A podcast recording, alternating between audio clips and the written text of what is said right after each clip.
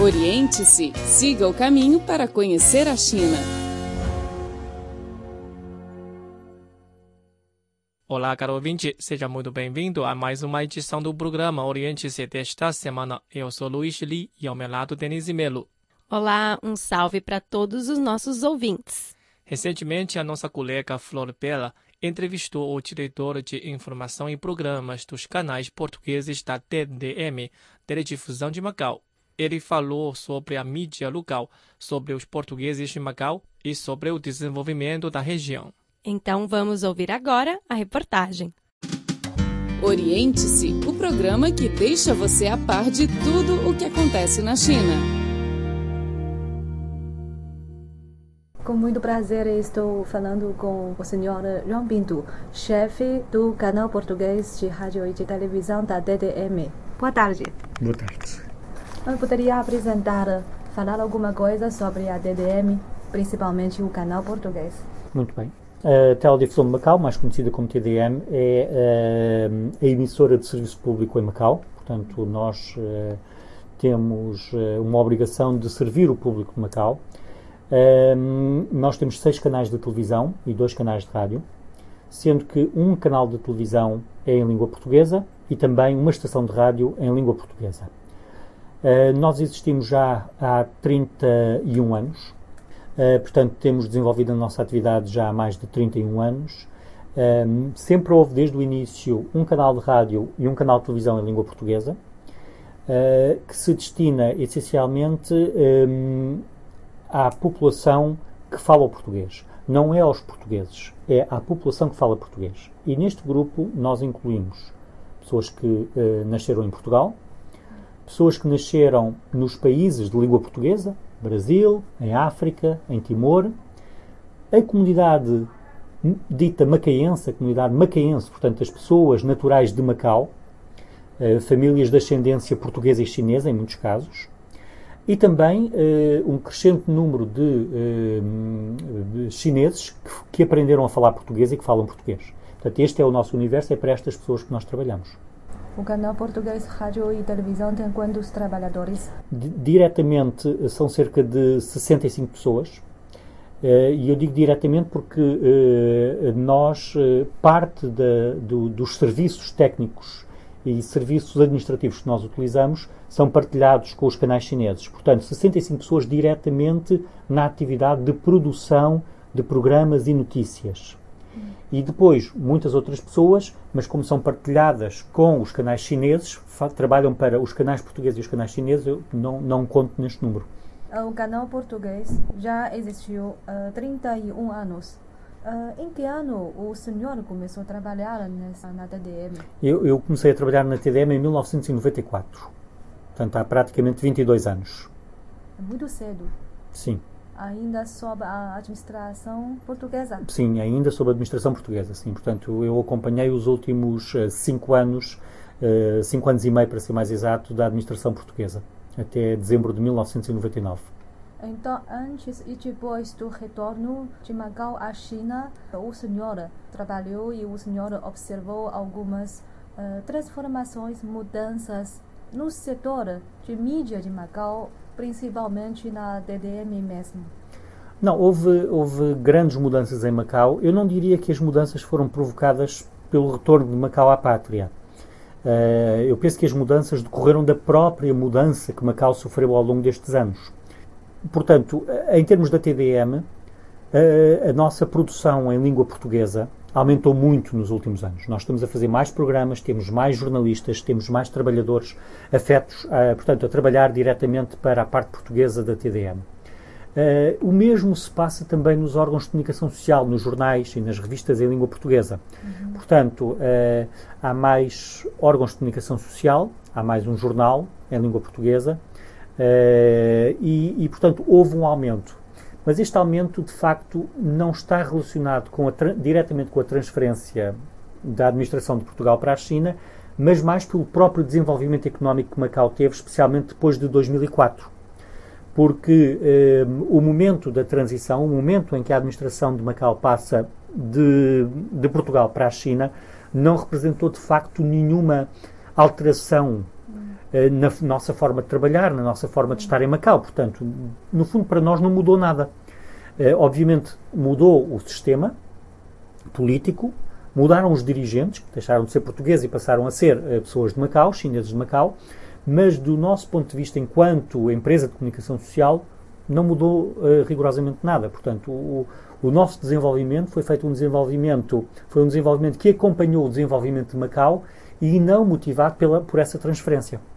Hoje há mais estrangeiros, mais portugueses que vivem em Macau? Sim, eu penso que o número cresceu nos últimos anos, sim. Há mais. Um, há, há, vários tipos de pessoas que vieram viver para Macau nos últimos anos. Um, pessoas que vieram um, procurar uma oportunidade profissional em Macau, dado que há uma grande crise económica em Portugal e, portanto, há muito desemprego.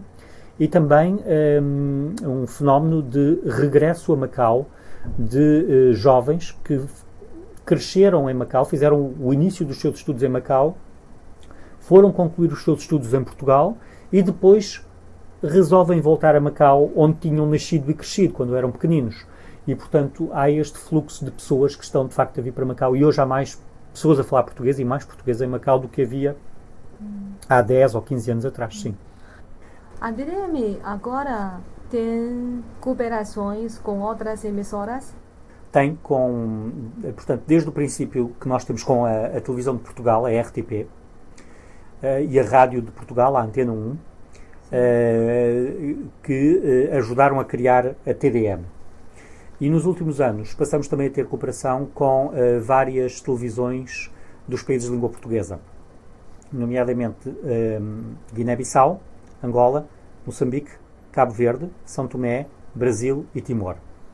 A cooperação com estas estações de televisão faz-se de duas formas. Um, nós oferecemos programas de televisão em língua portuguesa para estas estações de televisão emitirem. Uh, alguns dos programas são feitos pela TDM, outros programas são feitos pela CCTV. Sim, e portanto, nós são documentários da CCTV que vêm para Macau. Nós em Macau traduzimos para português, fazemos a legendagem em português, pomos as palavras em português na imagem e depois oferecemos esses documentários aos países de língua portuguesa, às estações de televisão dos países de língua portuguesa. Hum. Outra dimensão da nossa, outra coisa que nós fazemos na nossa cooperação é um, a troca de notícias, o enviar notícias sobre Macau e a China para os países de língua portuguesa, para as estações de televisão dos países de língua portuguesa. Portanto, é outra coisa que nós fazemos. E um projeto que já terminou foi formação profissional. Portanto, durante uh, cerca de dois anos, nós estivemos a fazer formação, a dar formação, a ensinar jornalistas, especialmente dos países africanos.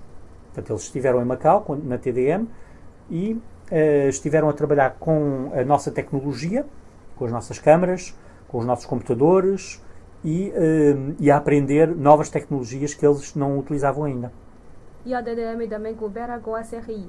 Sim, uh, exatamente. É uma, é uma outra parte da nossa cooperação com a CRI em que eh, nós eh, oferecemos ao serviço em português eh, os programas que nós fazemos na Rádio Macau, entrevistas, reportagens, programas, vários tipos de programas, que depois a CRI, o Serviço Português da CRI, pode distribuir para os seus ouvintes em todo o mundo. Como você acha a importância desta cooperação com uma emissora da China? Para nós é muito importante, porque Macau é China, Macau faz parte da China. Um, e nós estamos firmemente a trabalhar em Macau, estamos aqui há muitos anos, conhecemos Macau muito bem, portanto, conhecemos uma pequena parte da China muito bem.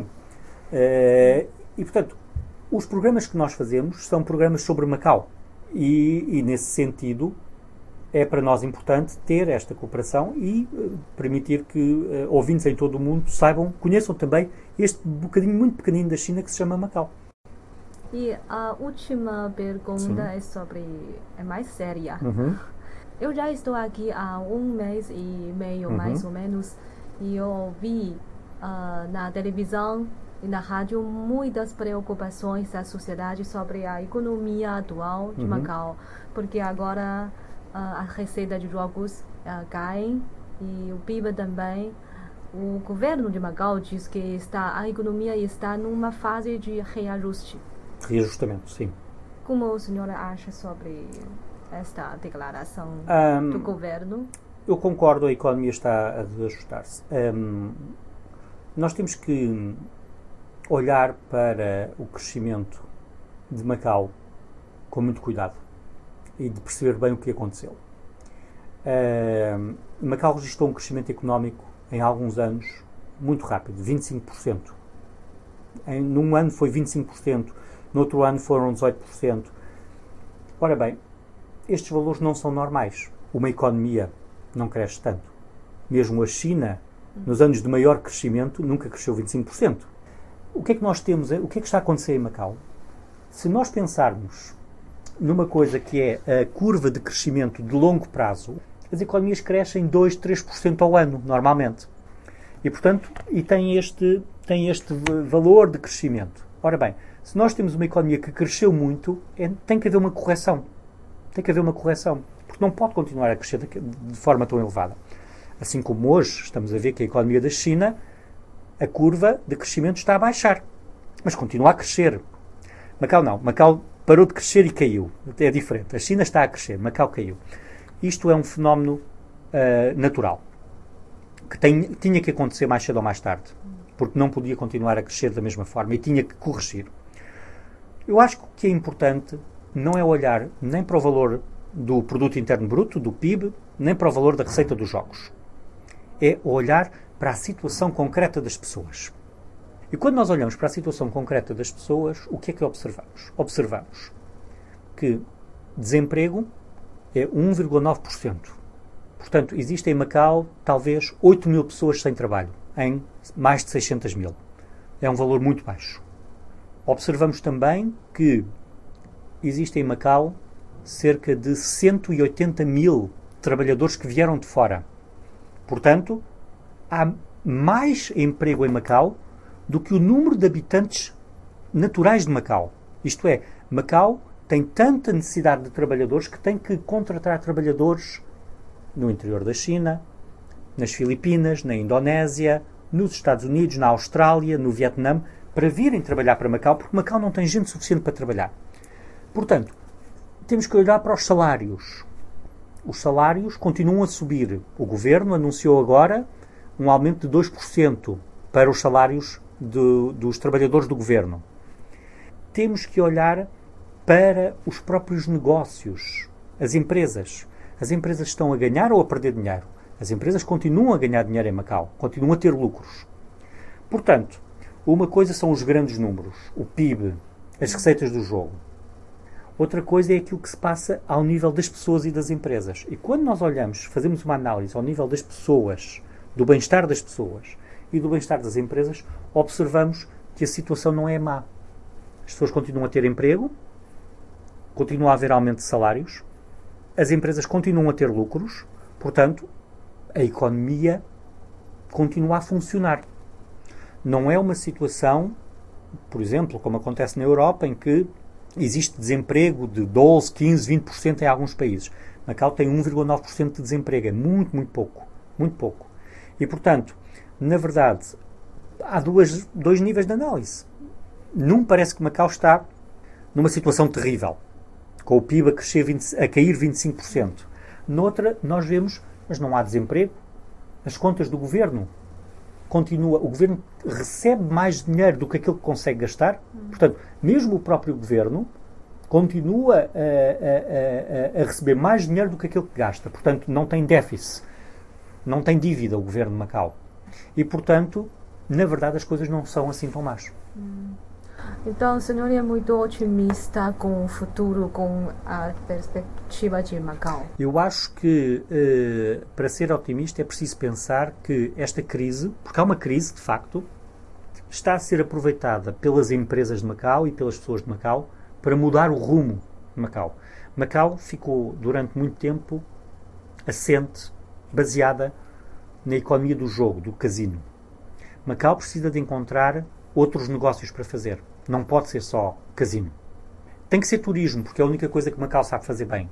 Mas temos que encontrar novas atrações que atraiam as pessoas a Macau a gastar dinheiro, porque é a única forma que Macau tem de sobreviver, não há outra forma.